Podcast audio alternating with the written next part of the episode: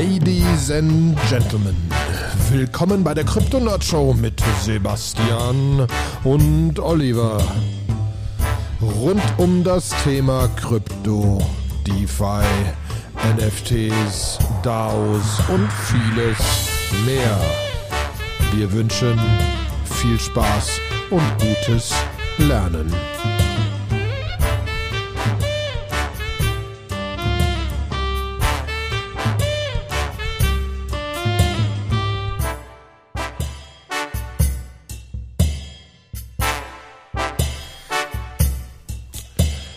Einen wunderschönen guten Tag, liebe Krypto-Nerd-Show-Freunde. Es ist wieder soweit. Oliver und Sebastian sind am Start für die nächste Krypto-Nerd-Show. Hallo, Hi, Sebastian. Sehr schön. Ja, äh, wir sind sogar, ist sogar nur eine Woche her. Wir sind, wir sind noch ganz gut im Trend. Äh, müssen das noch gucken, dass wir beibehalten, neben den ganzen anderen Sachen, die im Leben so passieren. Aber äh, man kann ja auch nicht sagen, dass es langweiliger wird. Dementsprechend, glaube ich, kriegen wir das ja ganz gut hin. Man muss mal grundsätzlich sagen, finde ich, äh, also unsere Telegram-Channel, da sind schon viele geile Diskussionen in letzter Zeit. Ja, ne? total. Also ähm, so eine, eine der spannendsten Sachen, äh, die finde ich so passiert sind seit auch dem letzten Podcast, war so die Diskussion, dass Gary Gensler irgendwie in so einem Interview so ein bisschen ausgeklammert hat, ob Ethereum jetzt äh, ein Security ist oder nicht. Ja, da, äh, da hat so viel. Also erstmal, ich halte es persönlich für eine tendenziell eher unseriösere Berichterstattung, aber man muss sagen, irgendwie äh, Ripple hat ja von der SEC einen drüber gekriegt. Wenn man jetzt auf Ethereum drauf guckt, mit ähm, dadurch, dass sich die monetäre ähm, quasi äh, Policy verändert hat äh, und wir jetzt ein deflationäres Asset haben, ähm, kann das einfach sein, dass äh, das schon stimmt. Ne? Dass man einfach, wenn man diesen Howie-Test anwendet, dass es schon stimmt. Und er ist halt in einem Interview extrem drumherum gerudert, was da jetzt passiert. Ich meine, äh, man muss als Abgrenzung dazu natürlich sagen, Ethereum ist wesentlich stärker dezentralisiert als Ripple das damals war, als Ripple rausgekommen ist. Ne? Also ich weiß nicht, kann, kennst du noch die Hintergrund? Ja, aber ja. auch immer noch. Ist ja immer noch so, dass Ripple größer, also die, allein die Ripple gehören ja, das Problem an Ripple ist ja, dass die meisten Ripple immer noch Ripple mhm. der Company gehören. Und dass sie sich damit, egal was sie tun, in die eigene mhm. Tasche bauen. Ne? Und ich glaube, das ist das große Problem. Und die meisten Ripple-Notes gehören immer noch Ripple, etc., etc. Also deswegen, das ist schon was anderes ein bisschen. Aber ja, vor allen Dingen die Diskussion mhm. war cool. Ne? Ähm, also die, die, Diskussion war, war, war grundsätzlich cool im Channel. Ne? Und ähm, also kann, können wir allen nur empfehlen, kommt da rein, weil halt, wie gesagt, das ist dann, man liest dann solche Twitter-Horror-Nachrichten. Man hat gerade vielleicht sich seinen ersten Ether gekauft, dann kracht alles runter, man denkt sich, oh Gott, ja, und liest dann so eine Horrornachricht irgendwie so, die USA verbieten das dann womöglich äh, oder der Besitz ist illegal oder whatever.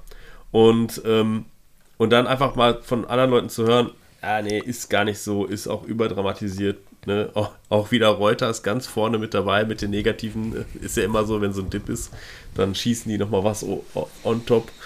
Äh, und äh, Short zählen sich wahrscheinlich die Taschen voll. Ähm, so, und äh, da einfach Leute zu haben, die echt Ahnung haben, die äh, gut informiert sind, die auch dann vielleicht sagen, hey, ich habe das Interview sogar gesehen. Also klar ist er da so ein bisschen rumgeeiert, aber ist auch jetzt nicht seine, man muss es ein bisschen auch im Kontext betrachten. Äh, es war jetzt nicht die Fragestellung nach Ethereum direkt und wenn man ihn nach Ethereum fragt, dann müsste man auch 100.000 andere Coins auch direkt abfragen. Es ist natürlich schon klar, dass er dazu jetzt keine Stellung bezieht. Ganz konkret. Genau, der, er darf ja auch nicht. Wenn er es genau sagt, dann steht es direkt ja, schon fest und so. Aber jetzt anderes Beispiel.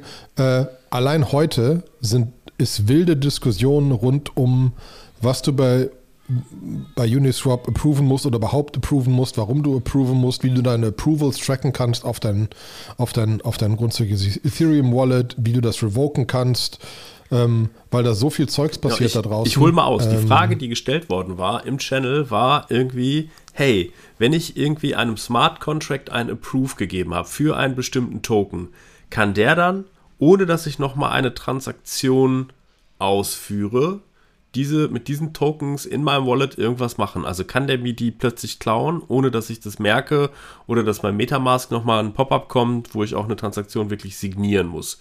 Und die Antwort lautet ja, das geht. Manchmal. Genau, Okay, aber aber wie? wie? Genau, wenn man, Boah. also einfach vielleicht da nochmal anhand von Uniswap, bei Uniswap ist ja ein dezentraler Exchange, das heißt, ich kann irgendwelche Kryptos in irgendwelche Kryptos tauschen. Äh, funktionieren tut das in so zwei Schritten. Der erste Schritt ist, dass ich zum Beispiel einen Token wie US-Dollar C, dass ich Uniswap erstmal erlauben muss, diese Tokens in meinem Namen zu spenden. Warum? Weil als der E ERC20 gemacht worden ist, da gab es diese Funktion nicht, dass ein Smart Contract, dass ich die an einen Smart Contract sende und der Smart Contract auch diese Tokens empfangen kann, sondern der Trick ist, dass ich dem Smart Contract sage, dass er sie aus meinem Wallet trans raustransferieren kann. Das ist mit einem äh, späteren ERC-Update ist ist dieser, ist dieser Bedarf für ein, für ein Approval ist das weggefallen. Da geht das nochmal anders, da kann man das machen.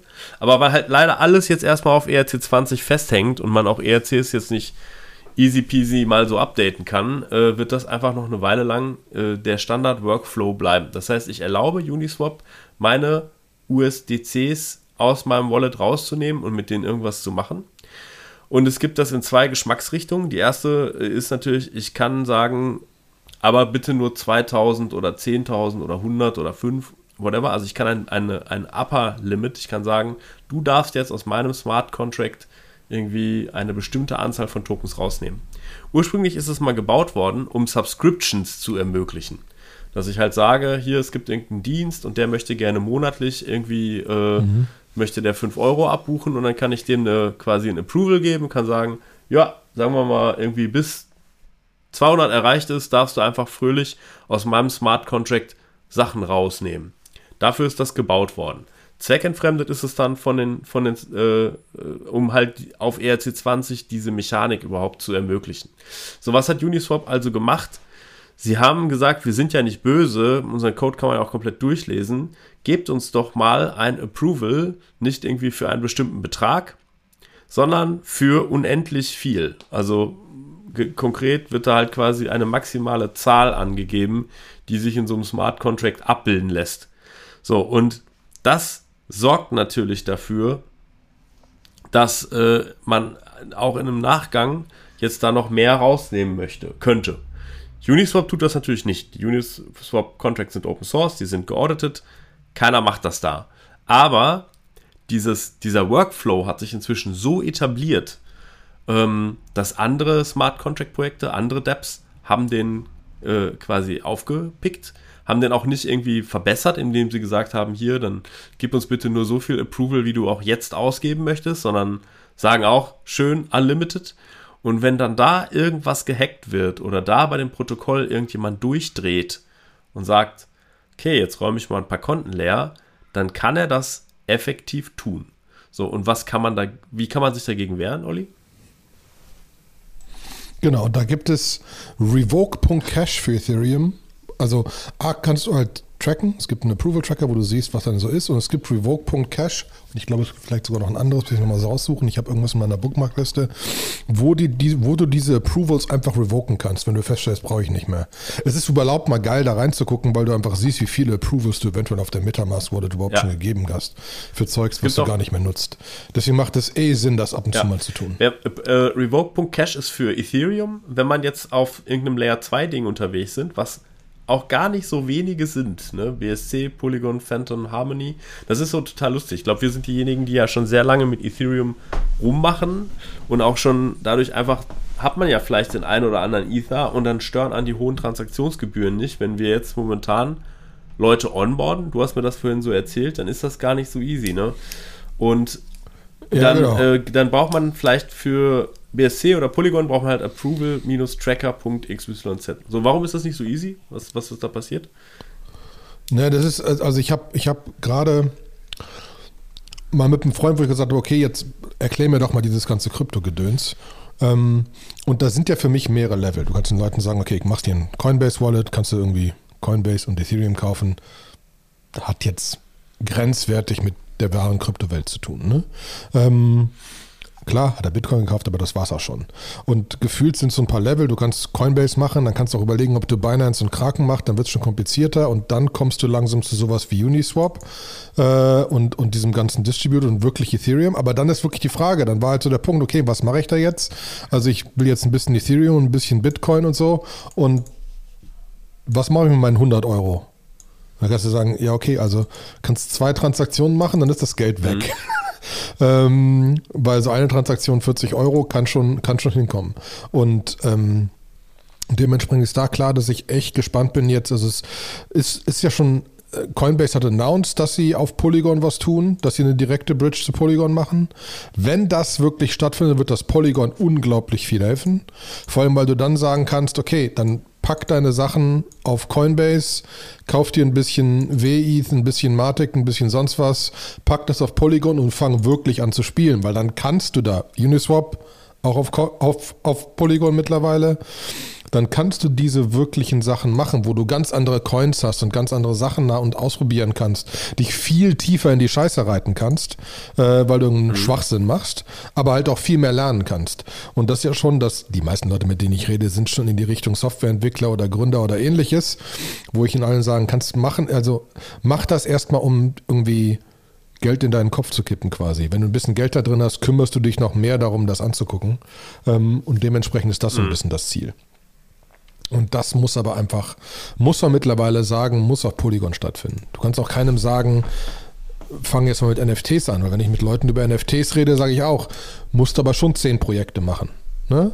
Weil keiner, also wenn du jetzt sagst, ich will irgendwelche Sachen minden und ganz früh dabei sein, musst du in Discord-Gruppen gehen und so weiter und so fort. Und damit du da nicht einfach nur Geld verlierst, kannst du nicht eins machen, äh, äh, es sei denn, du sagst einfach, das gefällt mir so sehr, ist mir vollkommen egal, äh, sondern musst du mehrere machen. Wenn du dann sagst, ich muss zehn machen, dann bist du schon bei 400, 500, 600, 700 Euro an Transaktionskosten auf Ethereum. Das macht für die meisten Leute einfach gar keinen Sinn. Ja. Ne? Das muss man halt sagen. Ähm, und dementsprechend muss ich mich auch selber noch ein bisschen mehr mit diesen ganzen Layer 2 Dingern auseinandersetzen. Weil da wird jetzt gefühlt in 22 einfach sehr viel kommen. Ja. Weil muss. Sonst ne, stirbt das einfach. Es muss. Ne, wir brauchen ein paar mehr Leute. Es muss halt Skalierung geben. Ne? Das ist halt, also es muss halt äh, die Möglichkeit geben, dass auch Leute was machen können, die jetzt nicht äh, schon von Anfang an irgendwie 10 Ether irgendwo her hatten, gemintet hatten, gekauft ja. haben relativ früh, die dann sagen, naja, okay, ist halt viel Geld, aber es ist auch so ein bisschen Schrödigers Money, war nie da, äh, gebe ich halt mal für, für Transaktionsgebühren aus, sondern die halt sagen irgendwie, wo es muss irgendwo in, in Ordnung sein. Aber auch da, ne, der Polygon-Preis ist ja, steigt ja dann auch immer stetiger, jetzt mit der Nachfrage. Ähm, ja, aber du hast immer noch, die Transaktionen sind immer noch gering, ne? Transaktionskosten. Klar, ist dann eine Frage der ja. Zeit, bis es hochgeht. Wobei da die Roll-Ups natürlich da auch wieder ihren Teil dazu tun. Ne? So ist es nicht. So. Ich frage mich ja. eigentlich, ob man das mal abstrahieren könnte. Ne? Ob man irgendwie ein, also quasi ein Framework bauen könnte, mit dem ich halt sehr schnell ein, ein Netzwerk spawnen kann, was vielleicht eine Funktion macht, auf der ich eine, eine DApp laufen lasse. Aber dafür ist quasi äh, die Infrastruktur gegeben und sie ist auch gesichert. Und die DApp macht dann mit einem Governance-Token, guckt sie, dass sie irgendwie äh, Fees einnimmt und daraus die darunterliegende Infrastruktur bezahlt. Also das, was, glaube ich, Polkadot. Du meinst Nier? Polkadot, ja, oh, ich meine Nier. Ist, funktioniert Nier genauso? Also von Nier funktioniert es gibt, ich muss noch mal gucken, weil ich habe mich gerade noch mal äh, mit Nier ein bisschen auseinandergesetzt, weil es ist spannend. Ähm, es sind relativ viele Apps auf Nier aus genau dem Grund, dass die alle ihre eigene Chain oben drüber launchen und Nier nur so die Underlaying-Basis mhm. ist. Und das Launchen von eigenen Shares für die DApp oben drüber mhm. einfach ist. Ne? Deswegen geht Nier im Moment auch relativ gut ab, vor allen Dingen, weil da mittlerweile äh, noch so Funding-Mechanismen da sind und so weiter, dass quasi VCs darüber sitzen, die die DApp fanden und dann kommt die da rein und dann hat die neue Chain und so weiter und so fort. Da baut sich ein Ökosystem auf, eventuell gerade das ganz gut funktioniert. Ich kenne immer trotzdem noch nichts, was ich da wirklich nutzen mhm. würde jetzt im Moment. Ne? Aber das scheint, ich musste gerade schmunzen, weil das scheint schon sehr in diese Richtung Ich glaube, Polkadot ist ja auch so ähnlich, ne? Mit den, äh, mit den Parachains, äh, wo du quasi dir den. Ne, das ist natürlich so, dass die Chain von Polkadot. Aber da ist es nicht einfach Nee, zu genau, launchen, sondern ne? du musst erstmal bieten, dann musst du einen Slot kriegen und dann kannst du vielleicht deine App, App laufen lassen. Ja, und was. Und, Genau. und Gnade dir Gott, wenn du es nicht schaffst, Und das kostet Ja. wahnsinnig viel Gnade Geld. dir Gott, wenn du das nicht schaffst, das zu erbieten. Dann hast du ja auch äh, direkt, ist ja direkt Alarm. Ist ja so ein All-or-Nothing-Ding irgendwie. Ne? Genau, wenn man sich mal Parachains, Info, Polkadot hier in dem ersten, in den ersten Auctions, Moonbeam hat 877 Millionen Dollar eingesammelt in DOT, um den ersten Slot zu kriegen. Akala 798 Millionen. Dann wird es billiger. Parallel Finance hat nur 263 Millionen eingesammelt. Ich will das mal in eine Relation setzen. Es gibt einen Venture Capital Fonds, Cherry Ventures, äh, sind, sind Buddies, ken, kennen die auch persönlich. Ähm, die haben jetzt gerade fürs, für Seed Funding, was ich irgendwie in einer ähnlichen Dimension sehen würde. Für europäische Startups haben sie 300 Millionen eingesammelt, oder? Ja, und das ist ein, ist ein nach für europäisches Verhältnis richtig, Ja, richtig für großer europäische Fonds. Ne? Verhältnisse ein richtig großer Fonds. Das heißt, und irgendeine, irgendeine Krypto-Chain, und jetzt, ich bin mal ganz bösartig, ne, eine Randgruppen-Krypto-Chain, die Polkadot heißt, ja, die machen irgendwie 877 Millionen für einen Slot. Für einen Slot. Das ist ja, also das Geld, was da umherfliegt, es ist einfach unfassbar. Ne? Ja, genau. Also das muss man einfach, das ist ja auch immer noch, wir sind ja, wir sind ja teilweise schon richtig runter, ne? Also von den Höhen, die wir mal hatten, sind wir ja richtig weit runter. Deswegen ist es spannend, darum, Moment, wer noch über Krypto redet und so weiter, wo es schon die, die Doom-Messages kommen jetzt schon langsam. Ähm, noch nicht ganz, aber es geht langsam los gefühlt. Das heißt, wir sind noch nicht unten, weil noch gibt es nicht genug Leute, die sagen, war doch alles Schwachsinn. ähm, und äh, trotzdem ist aber halt noch Viva. Also A hat, äh, Andreessen Horowitz hat gerade einen 9 Milliarden Fonds allgemein aufgemacht und überlegt noch einen weiteren 4,5 Milliarden Fonds rein für Krypto zu machen. Ne? Ist, ja, also die VCs glauben hart an diesen Markt. Ich auch, aber ne, relativ unabhängig von dem Hoch oder runter. Spannend. Was, was gibt es denn noch für News? Hoch oder runter, auch spannend. Im Moment ist das große, da muss man fast schon eine Sondersendung wieder drüber machen, genauso wie wir das noch über, über, über ZK und so weiter machen müssen. Ähm, Ohm ist so richtig zusammengebrochen, sage ich mal. Ähm, und zwar ähm, ist es einfach so, dass ähm, Ohm natürlich immer weiter gefallen ist. Dazu muss man sagen, dass das ja von vornherein klar war, dass Ohm immer weiter fällt. Ähm, deswegen ist es jetzt gar nicht so wild. Aber es ist, ähm, ein Whale hat wirklich verkauft und dann einige an Liquidations im Protokoll hinter sich gezogen. Und damit ist Ohm einfach um 40 Prozent zusammengecrasht, ne? In einer Stunde. Und das, dann kam direkt, okay, dann hat natürlich KlimaDAO da hinterhergezogen und Wonderland hinterhergezogen.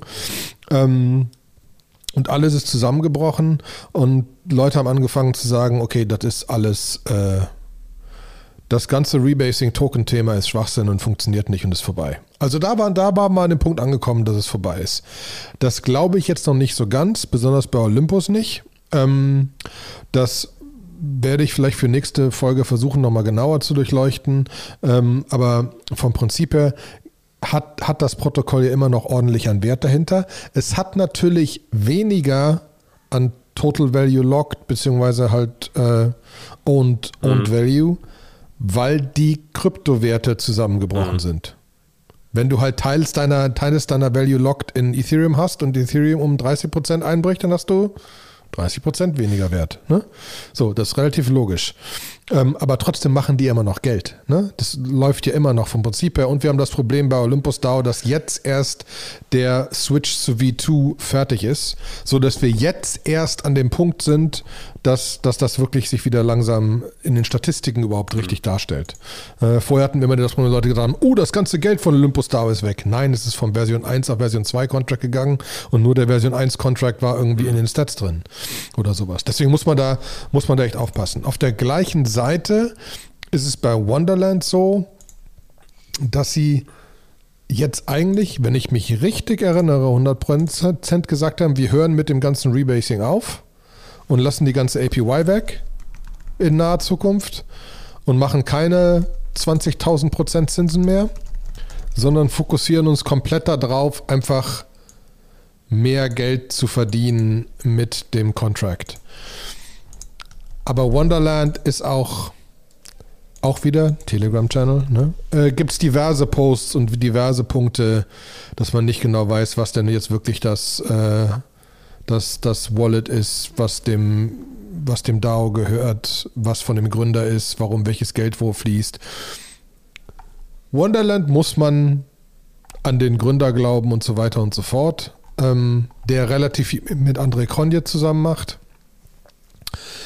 die ja alle schon sehr hart an dieses Web 3, Krypto etc. daran glauben und da wirklich spannende Projekte daraus machen, aber schon eine relativ harte Linie fahren. Ne? Ähm, deswegen im Moment muss man sich in das ganze Olympus-Konstrukt etc. sehr tief reinlesen, um zu überlegen, ob man das jetzt wirklich tun sollte. Oder ist es gerade jetzt mhm. spannend?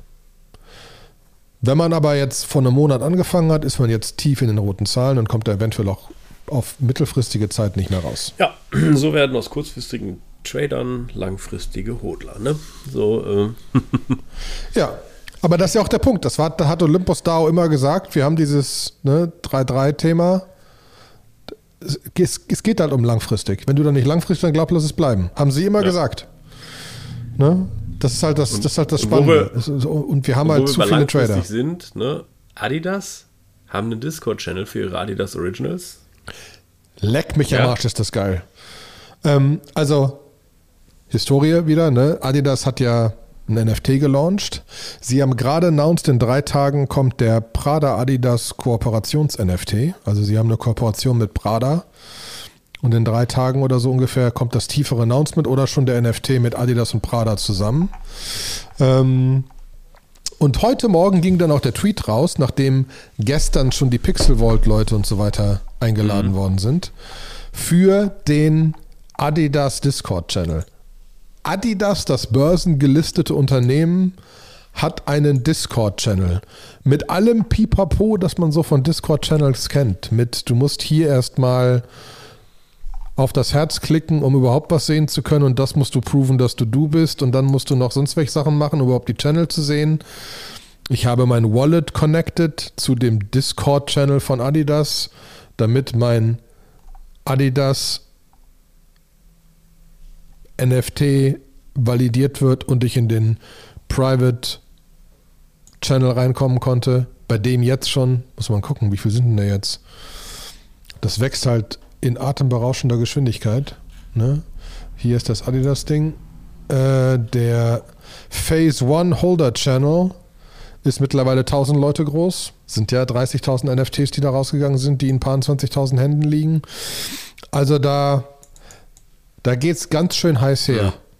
Und äh, das Ding ist hart limitiert eingestellt im Moment. Wenn du irgendwelche Swearwords sagst, äh, wirst du direkt erstmal temporär geblockt und musst dich wieder anblocken und so weiter und so fort. Kannst keine Links reinschicken, kriegst alle fünf Minuten gesagt, Achtung, mach deine Direct Messages aus. Adidas wird dir nie Direct Messages schreiben. Also sie versuchen da schon gut zu protecten, dass da keiner über den Haufen gefahren wird.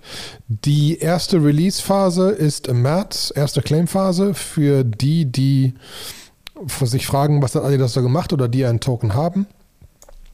Adidas hat ein äh, hier so ein L55 Token rausgebracht, heißt alle sind alle gleich, 30.000 Stück ähm, mit verschiedenen Phasen. Man hat jetzt den Phase 0 Token und im März kann man den ersten Swag sich quasi bestellen, burnt damit seinen Phase 0 Token und kriegt automatisch einen Phase 1 Token, mit dem man das nächste Swag wahrscheinlich drei Monate bestellen kann und dann nochmal. Dann ist das Swag Wag. Das Swag Wag. Ähm, darüber hinaus soll irgendwas mit dem Metaverse-Thema noch passieren. Die haben ja ähm, Land in Sandbox gekauft. Ähm, und darüber hinaus kommen jetzt zu Kooperationen wie mit Prada, wo wahrscheinlich die Leute, die schon ein, NFT haben, da eventuell ein bisschen Added Benefit haben, um irgendwas mhm. zu kriegen. Ja? Ähm, also das ist auch. Ne? Da, ist, da ist spannend, vor allen Dingen ist das spannend, weil das Tür und Tor aufmacht, für was dann noch alles passiert. Du hast ja einfach, ne, du erinnerst dich, unser eins unserer Lieblingssysteme, äh, Developer DAO, hat ein NFT, bringt jetzt einen eigenen Token raus, bringt Adidas irgendwann einen eigenen Token raus. Ich bin gespannt. Wenn die das schaffen, haben da viele teure Anwälte drüber geguckt. Ähm, Pixel Vault hat gerade so Coins rausgebracht, die man gegen Comics eintauschen kann wieder und so. Also ich bin schwer gespannt, was da noch kommen wird. Aber es ist jetzt schon mal so, dass du mit Adidas-Leuten theoretisch reden kannst in einem Discord-Channel über Krypto-Gedöns-Sachen und WAGME und ähnlichem. Mhm. Strange Welt. Strange Welt, ne? Ja, wobei einen der coolsten NFT-Projekte, die ich in letzter Zeit gesehen habe, habe ich darüber erzählt. Australia ja, Open. Das hast du letztes Mal schon erzählt. Genau. Habe ich schon. Habe ich letztes Mal erzählt. Verdammt. Erzähle ich immer noch jedem, der es äh, hören muss. Habe ich gerade mit dem Fußballverein drüber gesprochen. Ähnliches Konstrukt kann man da bestimmt auch machen. Ja, okay. Was, was haben wir denn noch ja. äh, an, an neuen Projekten, die jetzt so rausgekommen sind? Äh, ich habe das Vader-Protokoll ausgegraben. Ähm, geschrieben wie Darth Vader. Die Webseite sieht auch so eine Mischung auch aus aus Stranger Things, äh, sonst irgendwas. Und das, was sie sein wollen, ist ein bisschen das, was Daniel Krön ja auch irgendwie äh, äh, vorhat. Also er sagt halt irgendwie, sie sagen halt, sie wollen halt so ein, so ein Liquidity-Protokoll werden, was gleichzeitig so ein algorithmisches Stablecoin für Settlement hat, der USDV äh, als Base. Ähm, sie wollen ähm, eine, eine Impermanent Loss Protection für Liquidities Providers in den Pools machen, anders als Uniswap mit ihrer Concentrated Liquidity. Ähm, wer jetzt nicht weiß, was das ist, dem sei die Uniswap V3-Folge ans Herz gelegt in, in, in, der Historie unseres Podcasts. Und ähm, die wollen es aber so ein bisschen anders machen. Die sagen, wenn es irgendwo äh, Impermanent Loss gibt, es wird einmal, wenn man quasi in so einen Pool einzahlt, Liquidity provided, dadurch, dass alles immer relativ, dass es nicht erlaubt ist, dass ich quasi irgendwie Ethereum in Bitcoin, so dass ich zwei Kryptowerte habe, sondern ich habe immer Ethereum auf äh, USDV oder Bitcoin auf USDV. Das heißt, ich habe immer einen Base Layer. Kann ich natürlich sehr schnell berechnen, ob ich Impermanent Loss habe. Könnte ich zwar sonst auch, aber so geht es halt auch on-chain äh, relativ schnell mit, mit ein paar Oracles. Und wenn ich da irgendwo Minus mache, wird quasi dieses Minus aus einer Reserve ausgeglichen. Die Reserve kommt aus Protokollfees. Ähm, ob das Ganze gut funktioniert oder nicht, kann ich nicht beurteilen. Ich sehe nur, dass der ein oder andere Wahl, der hat jetzt schon beim, äh, bei dem Governance Token zugegriffen. Das Ganze ist auch ein DAO. Es ist, soweit ich sehen kann, anonym deployed. Also es hat eine gewisse Gefährlichkeit. So, ähm, ist aber auf jeden Fall, sagen wir mal irgendwie, wenn André Kronje noch am Reden ist, haben die jetzt schon quasi so ein bisschen umgesetzt. Ähm, die, die Depp, das sieht jetzt alles noch nicht so super fertig und richtig cool aus, ähm, aber äh, es passt schon im Prinzip. Ähm, ja, was haben wir noch an neuen Sachen? Hast du noch was gerade? Sonst könnte ich. Wenn wir da schon anonym, wenn wir da schon über anonym mhm. reden, Beanie, NFT-Influencer, wurde gedoxt. Gedoxt? Es gibt einen Gedoxt. Ähm, der Typ ist einer der Top-NFT-Influencer ja. gewesen. Einer der Berater von Pixel Vault mhm. etc. Und ähm, ein spezielles NFT-Projekt müssen wir mal raussuchen. Hier so, was immer, haben einen riesen Thread gepostet, wo sie ein bisschen gezeigt haben, dass sie wahrscheinlich wissen, wer er ist am Ende so ein shady Gambling-Investor aus irgendwelchen obstrusen Ländern und was er sonst so an komischen, bösen Sachen gemacht hat. Ähm, ist direkt bei Pixelvolt als Berater rausgeflogen. Das ist so richtig so Popcorn-Moment Kryptoszene. Deswegen bin ich mit diesen anonymen Projekten echt gespannt. Mhm. Es sind die ersten Leute, die sagen, das mit dem immer wieder anonym ist gar nicht mal so cool, weil sich Leute hinter der Anonymität verstecken können. Und dass du das eventuell mhm. gar nicht willst. VCs haben rein investiert und so weiter in anonyme Projekte. Äh, ich bin auch gespannt. Ne? Ähm, aber dass der anonyme Top-Influencer jetzt nicht so die weißeste Weste und das, das sagenumwogen äh, Jesus-ähnlichste Leben hatte. Ähm, ist ja, ist ja in der echten Welt auch gar nicht so, ne? Vielleicht mal ein bisschen abschweichen vom ganzen Krypto irgendwie. Genau. Es gibt ja demnächst eine neue Serie, die heißt, glaube ich, irgendwie uh, We, We Fail oder so, nee, oder We Crashed. Uh, über WeWork. Ne? Und da gibt es auch eine. Film, Film, dachte ich sogar. Ja, es kann sein, Film oder Serie, ich weiß nicht. Ich habe nur so einen Trailer gesehen. Mit Jared Leto, Jared ja. Leto oder so. Und da gibt es auch so eine, so, eine, so, eine, so eine Szene, wo sich alles aufbaut, alles immer erfolgreicher wird und irgendwann, irgendwann sagt mal einer so, hey, was macht ihr da eigentlich? Ihr verdient, glaube ich, gar kein Geld. You are not God. Dann sagt der, der Schauspieler, uh, but I'm look a little bit like him. ja, aber äh, das ist auch eine geile Story. Da kommen ja lauter so Filme jetzt, ne? Wirecard ist ja auch schon. Mit den Haupt-Wirecard-Leuten kannst du nicht sprechen, weil die alle schon Buchverträge unterschrieben Schnell haben. Schnell doch mal ein bisschen Geld verdienen. Ja. Und Filmverträge. Ja, Alles natürlich. Musst du irgendwie die Anwaltskosten zahlen. Die, die Anwaltskosten zahlen. Aber deswegen, also dieses Anonyme im Kryptobereich shakt ja. gerade. So, was gibt's Neues von der Developer-Front? Ich, äh, ich habe genau. einen, einen interessanten Token gefunden, ein Vested ERC20. Damit kann ich einen ERC20 airdroppen, der über eine lineare Zeit äh, ge, also halt gewestet wird. Das heißt, irgendwie, ich, ich vergebe nicht, irgendwie, was weiß ich, wenn ich 1000 Tokens vergeben will, über vier Jahre, dann vergebe ich nicht einmal direkt 1000 Tokens, sondern ich vergebe im ersten Jahr 250, im zweiten Jahr 250. Ich kann das dann in Zeiteinheiten beliebig einteilen. Ähm, das und, und du kannst irgendeinen Token, also du kannst sagen, keine es gibt Frax, aber der über die Zeit. Oder musst du der, den Token des genau. Contracts, also baut der einen eigenen der Token? Der braucht einen eigenen Token. Also es ist wirklich Dev-Tooling, es ist nicht irgendwie eine, eine GUI oder so, sondern ich müsste dann, wenn ich jetzt den Token erstelle, ihn nicht von ERC20 ableiten, bei, sagen wir mal, Open Zeppelin oder das Protokoll selber implementieren, sondern ich würde den Vested ERC20 nehmen. Und dabei ist mir aufgefallen, äh, dass, und jetzt spanne ich die Klammer noch mal ein bisschen größer, das hat nämlich ein guter Freund von mir, der Molly Lee auf Twitter, der hat zu, zum neuen Jahr einen, einen Tweet gemacht und hat gesagt, it's 2022 and everything that can be written in Rust will be written in Rust. Rust ist eine Programmiersprache für die, die es nicht wissen. Und so it mhm. begins. Also während irgendwie Truffle Ethereum das Ethereum Framework war, um Ethereum Smart Contracts zu entwickeln und dann hat Hardhead ihm den Rang abgelaufen, sehe ich jetzt neuere Projekte, die ein neues Tool benutzen, das Foundry heißt. Und Foundry ist laut GitHub eine Blazing Fast Portable Modular Toolkit for Ethereum Application Development written in Rust. Ja, wer hätte es gedacht? Und ähm, ist, nicht so, ist nicht Solana in Rust? Äh, Die Default-Sprache ja, in Solana? Ich glaube schon.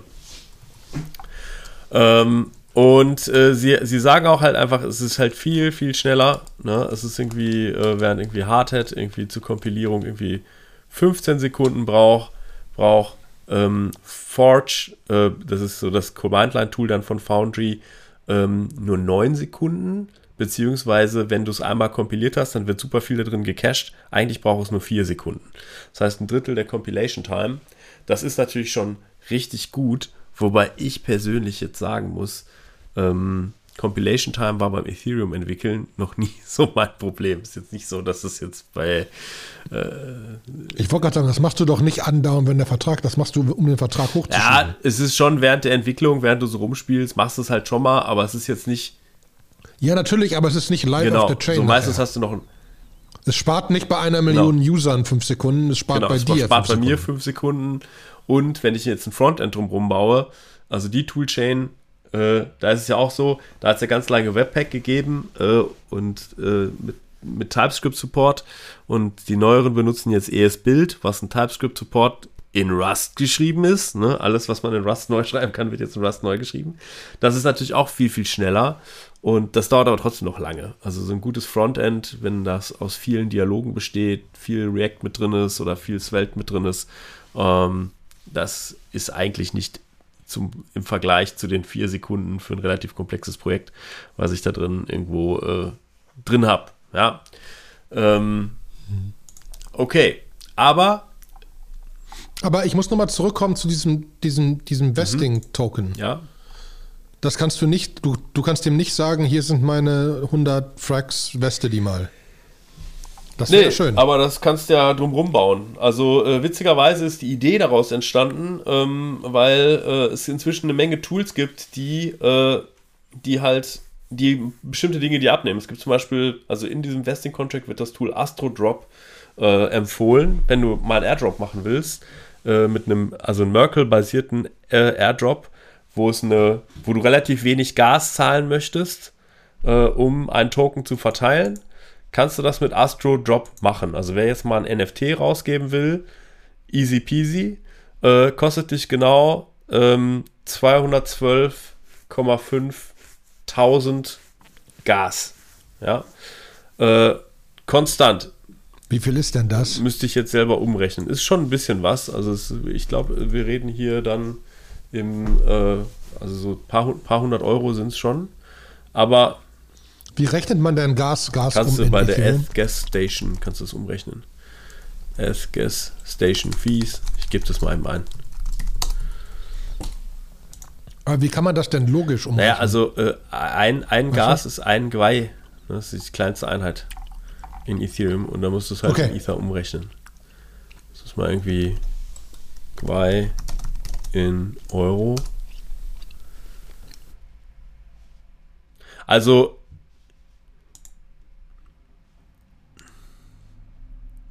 das ist ein Ether. Das muss ich irgendwo. Äh, ich habe es gerade nicht hier. Aber ich, ich gehe davon aus, dass es ungefähr also ein paar hundert sind. So, aber das 220.000. 220.000. Ja? Aber das Ganze ist konstant. Das heißt, egal ob du das Ding jetzt an 10 User droppst oder an 100.000 User droppst, das ist dann on-chain. So, es ist ein konstantes Ding. Und jeder äh, kommt dann mit einer customizable Claim Page. Und ähm, das, was sie gesagt haben, ist, du kannst es halt auch westen. Ne? Also, und du kannst das auch wieder in Astro-Drop reinschieben. Das heißt, das, weil es ja auch wieder ein, der Intermediär-Token, wieder ein ganz normaler Token ist, ähm, kannst du damit eigentlich die ganzen Defi-Spielereien machen, äh, die du auch vorher machen konntest. Das macht das Ganze so spannend. Jetzt könnte man natürlich auch irgendjemand sagen, irgendwie, jemand könnte einen Vested Astrodrop.xyz bauen. Ähm, ist bestimmt auch spannend. Ich habe auf jeden Fall, Aber wenn es 220.000 Gwei sind, sind es nur 60 Cent, by the way. das kann ich mir nicht vorstellen. Also klingt, Klingt zu wenig. wenig. Ich habe jetzt einfach mal irgendwann letztens so gesehen, wenn ich jetzt einfach einen Transfer mache bei Ethereum, dann Metamask aufgeht, da habe ich das mal eingetragen. Und da stand dann irgendwie so 400 Dollar oder irgend sowas war das. Okay. Okay. Ja, und dann habe ich noch was Spannendes, das mir gar nicht so klar war. Es gibt eine, eine arkane Methode, um Smart Contracts on-chain abzudaten. Ich hatte immer gedacht, dass Smart Contracts, dass, das, dass die halt immutable sind. Das heißt, wenn der einmal once deployed, dann kannst du den auch nicht ändern. Und ähm, dann äh, äh, habe ich jetzt letztens durch Stöbern und weil ich mich in ein paar Ethereum-Themen vertieft reingezogen habe und mal so ein bisschen geguckt habe, was ist denn jetzt die beste Strategie, äh, um, um Contracts irgendwie updatable zu machen. Na, es gibt ja so zwei große Lager. Es gibt einmal die Leute, die sagen, wir machen Uni V1, Uni V2 oder so wie Ohm das macht, Ohm, Ohm und Ohm V2.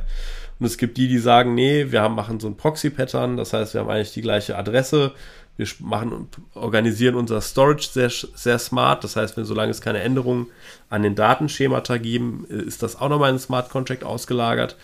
Und so kann ich aber die Business-Logik updatebar halten.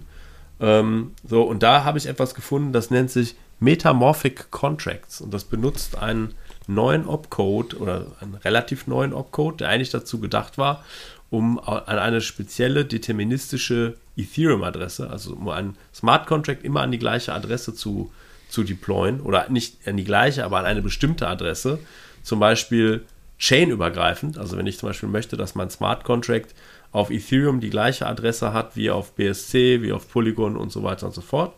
Kann ja für viele Sachen interessant sein, dass ich die ja immer die gleiche Adresse habe. Das Ding kann man auch irgendwie dazu benutzen, ähm, dass es sich dass man in den Smart Contract als Payload den Bytecode des Smart Contracts, den man updaten will, den nochmal woanders versteckt und das Ding redeployt sich dann über so ein Self-Destruct irgendwie und speist das dann da rein. So, und das mhm. Ganze mhm. ist so interessant, weil ich, mich, weil ich mir irgendwie denke, krass, dass das jetzt geht. Weil das heißt ja eigentlich im Umkehrschluss, dass wenn so, wenn Uniswap jetzt irgendwie böse werden will und sie es auf diese Art und Weise deployed hätten, kann man ja lesen, haben sie nicht getan. Ähm, aber äh, wenn sie es getan hätten, dann könnten sie nachträglich den Smart Contract ändern und ich würde es gar nicht unbedingt mitkriegen. So, ähm, und jetzt ist die Frage, wie geht man jetzt eigentlich damit um? So, was will man denn eigentlich? Weil ich denke irgendwie, jetzt wo es, oder jetzt wo es geht, stimmt ja nicht. Also das das ursprünglich, der ursprüngliche Proof of Concept ist, glaube ich, schon 2019 gemacht worden, also vor, vor äh, drei Jahren oder so. Aber irgendwie ist das Ganze jetzt, hat das Ganze jetzt gerade schon wieder so eine Renaissance bekommen, dass der ein oder andere das doch ausprobiert. Und die Frage ist halt, entweder sollte man es eigentlich ausschließen oder sollte gucken, dass man das irgendwie dicht macht, dass es doch nicht geht, wenn man das nicht will, dass es geht. Oder man mhm. sagt eigentlich, okay, wir wollen das eigentlich, dass Smart Contracts sich auch nochmal updaten können. Und dann sollte man es erlauben. Wobei ich persönlich eher in dem Lager bin, das sollte immutable sein und man sollte es nicht ändern können. ja, vor allem, weil du nicht die alte Version mehr siehst. Es genau, gibt keine, es gibt History. keine History. Oder kriegst du die History in the Graph Ja, kriegst du bestimmt. Also du kannst ja irgendwie dir einen State holen von einem Block, wo es dann vorher war und könntest irgendwie gucken, was da jetzt war. Aber das ist dann halt auch Bytecode-Popelei. Ne? Also du hast dann irgendwie das Ganze, ja. ne, ähm, wir verlinken das in den Show Notes. Updating Smart Contracts, da werden alle Sachen vorgestellt und da sieht man mal, das ist nicht easy. Da sind viele Fallstricke drin. Äh, ich glaube, deswegen sieht man das auch nicht so häufig in the wild. Und die Ethereum Whiteheads, die würden auch sagen, fasse ich mit der Kneifzange nicht an. Mhm. Muss ja auch einen wirklich echten Use Case für geben, genau. ne? Muss man auch sagen. So, ich bin ja. am Ende mit meinen News. Ja, wir sind aber auch schon wieder bei über 40 Minuten, deswegen, also. Ist gut. Das ist gut. Dementsprechend würde ich doch sagen, wir wiederholen Telegram-Channel und wiederholen, bewertet uns und sagt euren Freunden Bescheid. Und nächste Woche geht's weiter. Und oh, da haben wir gerade eine ja, Stimme gehört. Mein Kleiner ist reingekommen. Wollen wir mal den, wollen wir mal den zukünftigen Ethereum-Hacker, hallo. Lecker. Hi. Sag mal hallo. Hallo. Ja, guck mal. Da ist er. Hallo. Sehr gut. Sehr gut. Dann Telegram bewerten, Like, Send, Subscribe. Viel Spaß. Es war mir eine Freude, ja, Sebastian. Bis dann. Auf Ciao. bald. Danke, Tschüss. liebe Zuhörer. Tschüss.